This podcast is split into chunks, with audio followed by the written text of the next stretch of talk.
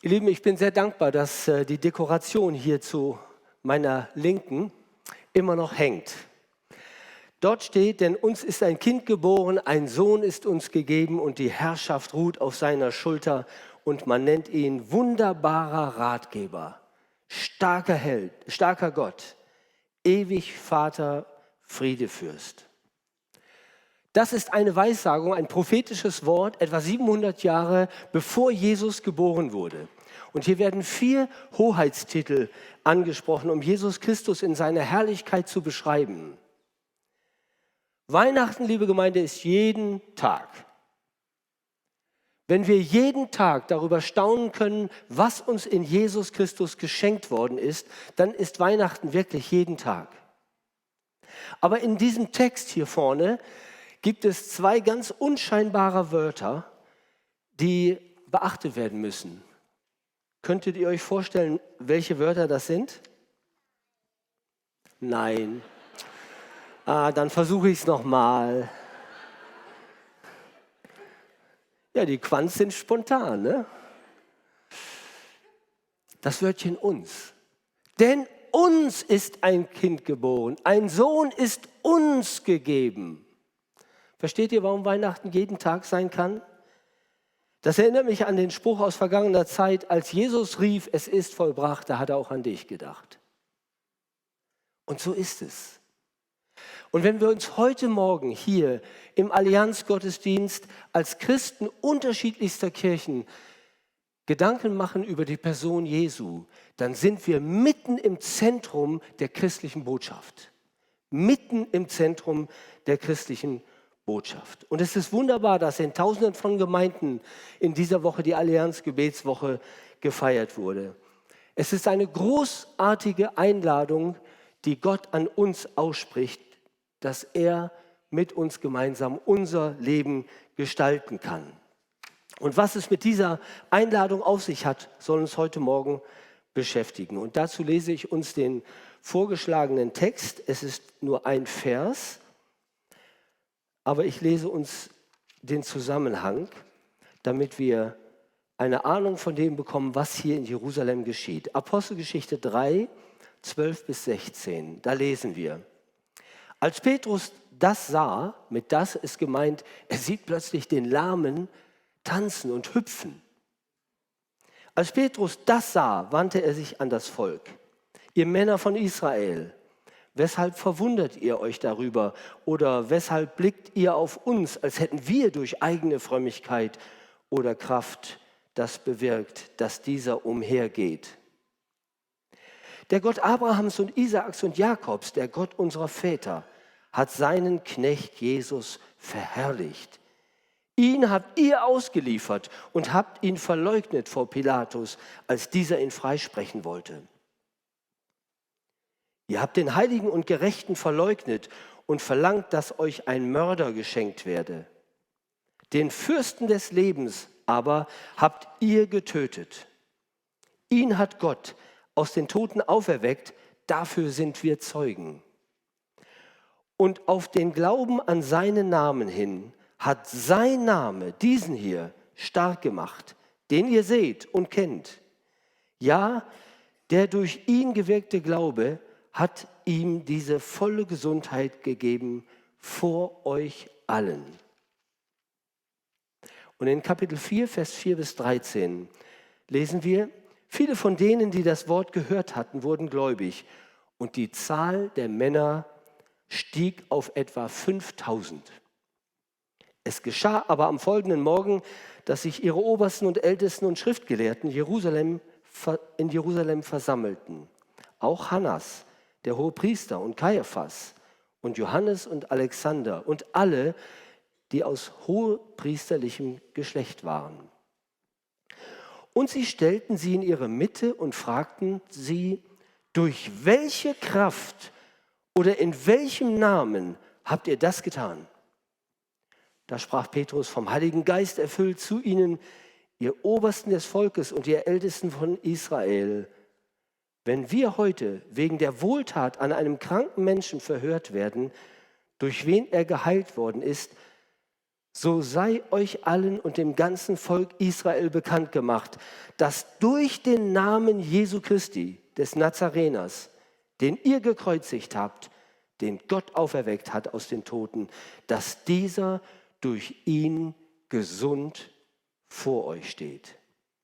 Das ist der Stein, der von euch, den Bauleuten, verworfen wurde, der zum Eckstein geworden ist.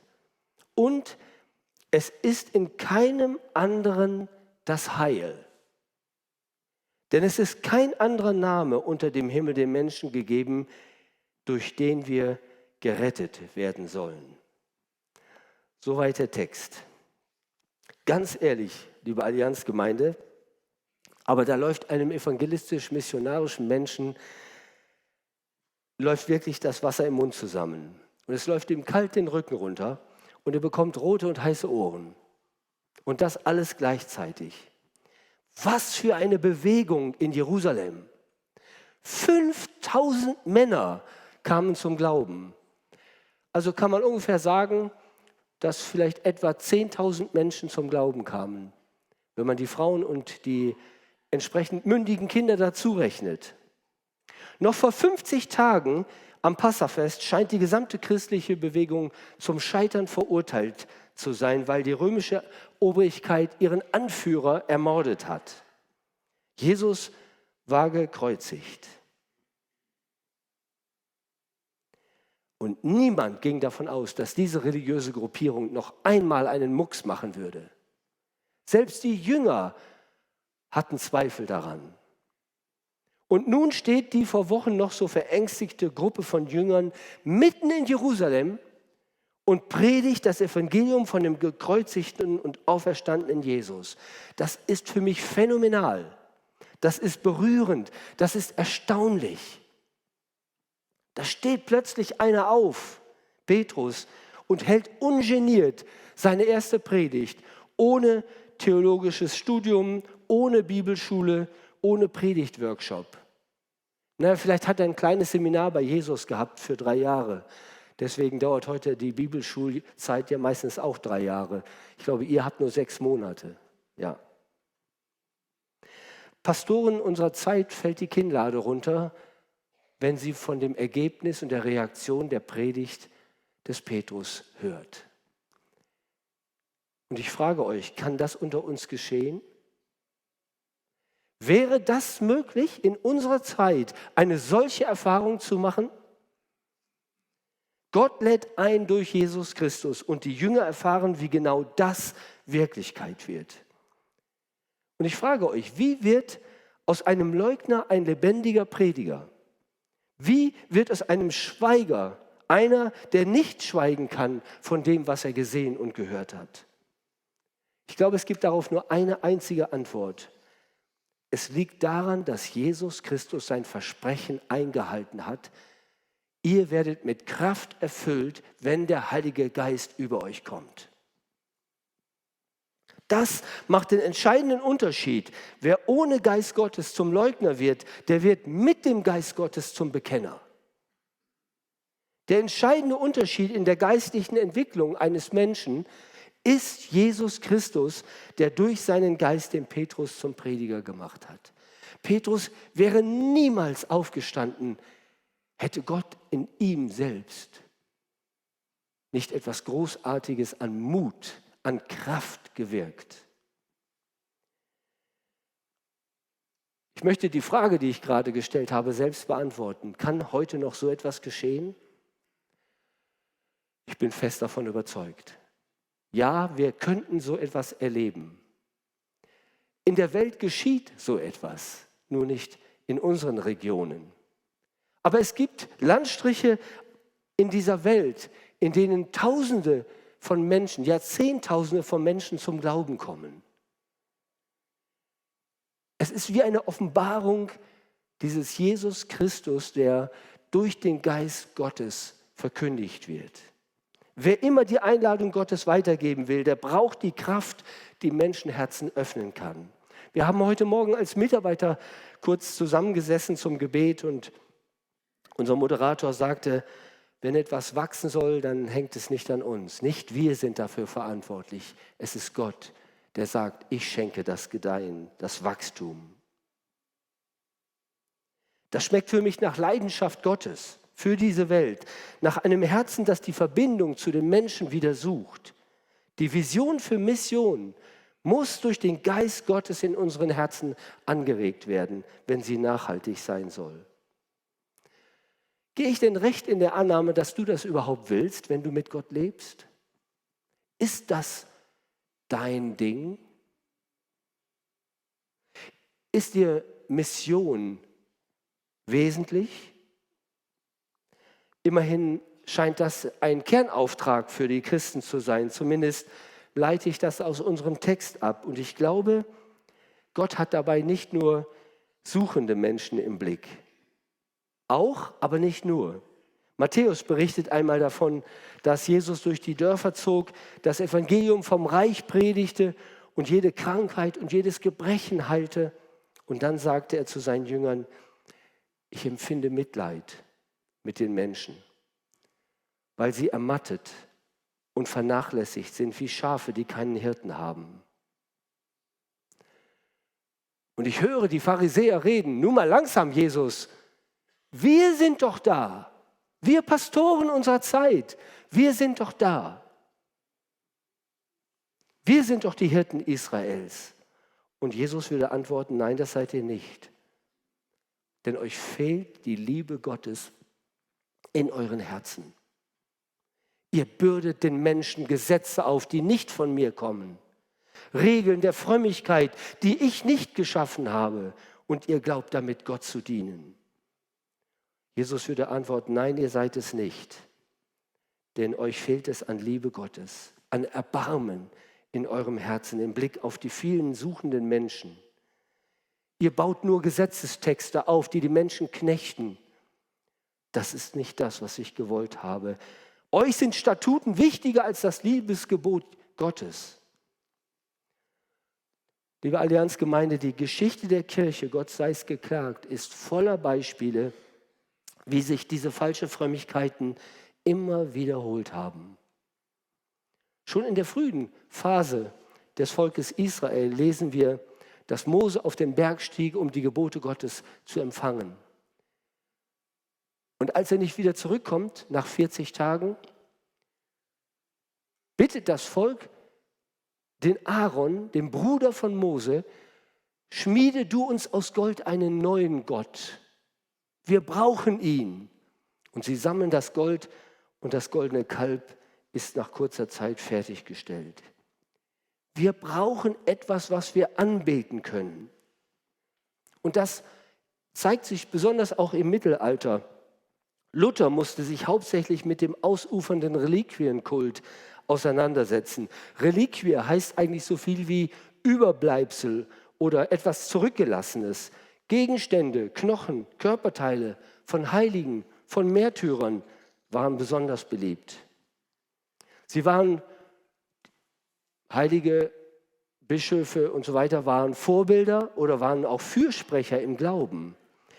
Hatte man also etwas Zurückgelassenes, garantierte das ihnen die Nähe Gottes. Das glaubte man. Habe ich eine Reliquie in meinem Wohnzimmer stehen, ist Gott im Wohnzimmer. Und es wurde gesammelt, was das Zeug hält. Holzsplitter aus dem Kreuz Christi, das Blut Jesu, ja selbst den Atem Jesu, der Milchzahn des neunjährigen Jesus, Gegenstände aus dem Besitz von Bischöfen. Und die brennende Frage war also nicht, ob es einen, ob es einen Gott gibt. Die brennende Frage war, wie kann ich als Mensch einen ungehinderten Zugang finden zu diesem Gott? Erstaunlich, dass Luthers Freund, der Kurfürst von Sachsen, 19.000 Reliquien gesammelt hatte. Irgendwann kam er auf die Idee, dass das alles nur noch wertloses Zeug ist. Bei einer Vorlesung erzählt Luther, nicht ganz ohne Polemik, dass von den zwölf Aposteln allein 14 in Deutschland liegen. Das ist typisch Luther. Er bringt es auf den Punkt. Liebe Allianzgemeinde, wie schrecklich ist es, wenn wir uns selbst unser Heil schaffen müssten. Wenn wir selbst uns erretten müssten. Als christliche Gemeinden dieser Stadt sollten wir alles Mögliche tun, um diesem Irrglauben zu wehren, in welcher Form er sich auch zeigt. Ist es nicht eine der schönsten Aufgaben, dass wir über diesen Jesus reden dürfen? Dass wir Vergebung empfangen bei ihm, Frieden mit Gott erleben? Schauen wir nochmal in unseren Text. Petrus und Johannes erleben die Heilung eines Gelähmten und sie waren selbst davon überrascht. Petrus sagt, ihr Männer von Israel, weshalb verwundert ihr euch darüber oder weshalb blickt ihr auf uns, als hätten wir durch eigene Kraft oder Frömmigkeit bewirkt, dass dieser umhergeht. Den Fürsten des Lebens habt ihr getötet. Ihn hat Gott aus den Toten auferweckt. Dafür sind wir Zeugen. Auf den Glauben an seinem Namen hin hat sein Name diesen hier stark gemacht, den ihr seht und kennt. Ja, der durch ihn gewirkte Glaube hat ihm diese volle Gesundheit gegeben vor euch allen. Ihr Lieben, falsche Frömmigkeiten führen zu nichts. Sie binden uns Menschen. Sie zerstören unser Leben. Und ich weiß nach 35 Jahren Pastorendasein, dass es solche falschen Frömmigkeiten auch in den Kirchen unserer Zeit, selbst in den Freikirchen gibt. Glaube, Vertrauen an Jesus Christus birgt ein Geheimnis, macht frei, bindet die Angst und das ist eine großartige Einladung an uns. Menschliche Autorität ist nicht alles. Die Kraft, sagt Petrus, liegt im Namen Jesus. So sei euch allen und dem ganzen Volk Israel bekannt gemacht, dass durch den Namen Jesu Christi des Nazareners dieser gesund vor euch steht durch ihn. Und es ist in keinem anderen Heil, denn es ist kein anderer Name unter dem Himmel den Menschen gegeben, durch den wir gerettet werden sollen. Wow, jetzt müssen wir mal durchatmen. Kein anderer Name? Soll es keine andere Möglichkeit geben als nur die, die der Petrus hier predigt? Diese Botschaft, ihr Lieben, passt so gar nicht in unsere Zeit. Das hört sich eher wie finsteres Mittelalter an. Und ich bin mir sicher, dass einige von uns nicht dazu Ja und Amen sagen können. Worte können auch spalten und das passierte damals schon in Jerusalem. Die Jünger stehen vor dem gleichen Gericht, wie 52 Tage vorher Jesus stand. Und an der Botschaft hat sich nichts geändert. Liebe Allianzgemeinde, wie auch immer wir zu dieser Behauptung des Petrus stehen, ist es nicht erstaunlich, wie überzeugt ein Petrus hier vor der geistlichen Führung Israels steht? In welcher Kraft habt ihr den Lahmen geheilt? Welcher Name steht dahinter? Welche Autorität hat euch bevollmächtigt? Es geht den Hörern also um die Machtfrage. Es geht um die Frage, welche Macht hat einen entscheidenden Einfluss auf mein Leben und auf dein Leben. Es geht hier also nicht nur um eine religiöse Einstellung, ob man etwas so oder anders sieht, sondern es geht um die Frage, wer oder was bestimmt mein Leben. Das, ihr Lieben, ist die große Einladung Jesu. Begib dich unter meine guten Leitung. Es geht um die Frage, wer oder was bestimmt mein Leben. Deshalb hängt auch so viel Ablehnung in der Atmosphäre. Pfarrer Eirich hat mich darauf aufmerksam gemacht, ähm, in dieser Woche, als wir uns noch einmal getroffen haben, oder vorletzte Woche war es, ähm, dass in der Nähe des Berliner Domes gegenüber das neu erbaute Stadtschloss von Berlin rekonstruiert wurde. Ihr seht das hier. Es wurde im Zweiten Weltkrieg zerstört und 2002 beschloss der Bundestag den Wiederaufbau des Stadtschlosses. 2013 startete das Projekt, 2020 wurde das wieder aufgebaute äh, Stadtschloss mit einem Kreuz auf der Kuppel versehen und gekrönt. Schon das führte zu heftigen Diskussionen. Insbesondere das Humboldt-Forum, das im Schloss untergebracht ist, hat massiv protestiert. Eine humanistische Einrichtung, die natürlich mit einem Bibelwort nur wenig anfangen konnte. Denn, und ich bitte mal das nächste, der preußische König hatte folgende Inschrift reinschreiben lassen. Es ist kein Heil, es ist auch kein anderer Name unter dem Himmel dem Menschen gegeben, denn der Name Jesu zur Ehren des Vaters, dass im Namen Jesu sich beugen sollen alle derer Knie, die im Himmel und auf Erden und unter der Erde sind. Eine Kombination von zwei Bibelversen, 1844 durch den preußischen König angebracht. Ergebnis der Entwicklung? Eine höchst umstrittene Inschrift. Die Kulturstaatsministerin Claudia Roth hatte mit ihren Mitarbeitern darüber beraten, wie gehen wir damit um. Die Lösung sollte sein, dass man daraus ein Kunstprojekt macht. Am Tag würde man das lesen, aber in der Nacht würde man eine, Laser, eine Lasershow sozusagen darüber legen, damit man die Schrift nicht mehr lesen konnte, sondern eine, ja, ein erklärender Text sollte dann darüber gelegt werden. Ich kann das verstehen. Wenn jemand mit Gott wenig Berührung hat, dann kann ich verstehen, dass es hier einen ganz klaren Widerspruch gibt.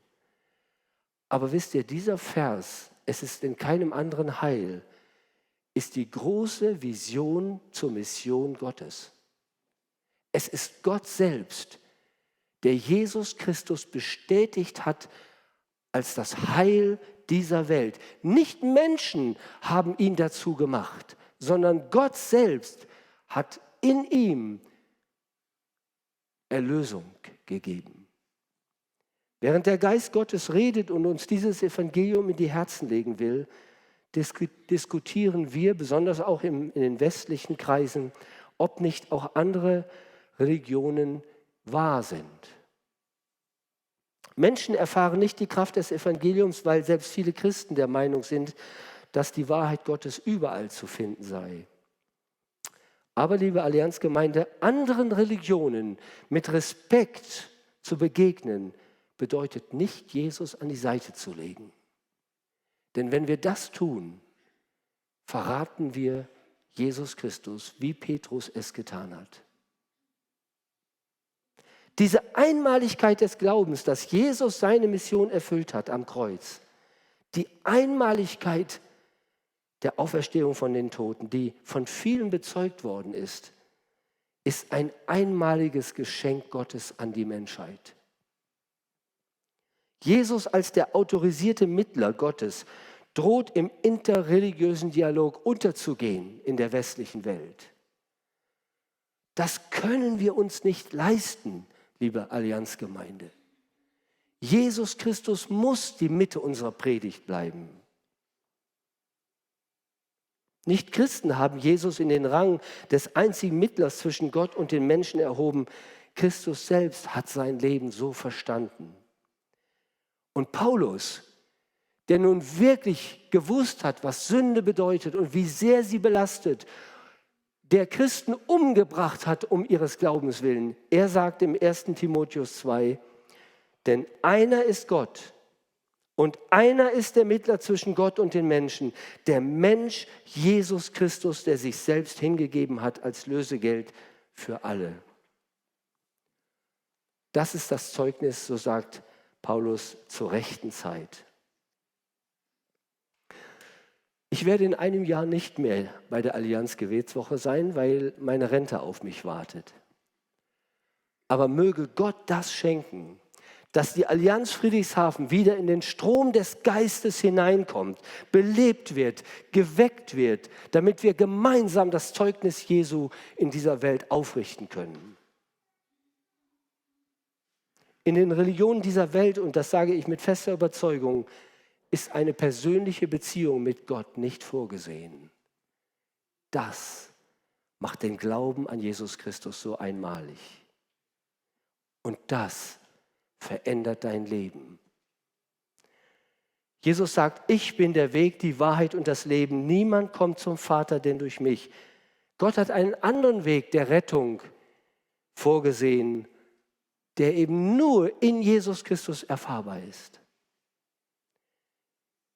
Gott schenkt dir Vergebung der Sünden in Jesus. Er versöhnt dich mit dem Vater in Jesus. Er beschenkt dich mit neuem Leben in Jesus. Er erfüllt dich mit konkreter Hoffnung in Jesus. Du bist von Gott gesehen in Liebe, in Jesus. Und wenn jemand heute Morgen hier ist, der diesen Jesus Christus kennenlernen will, dann möchte ich dich ermutigen, öffne dein Herz für ihn. Ich habe das mit 21 gemacht. Ich war Student der Theologie im zweiten Semester und es war ein wunderbarer Abend, in dem in mir so etwas wie eine Glaubensgewissheit gewachsen ist. Heute weiß ich, dass Gott sie mir geschenkt hat. Er ist der, der mich rettet. Und er ist der, der dich rettet. Gott segne dich. Amen.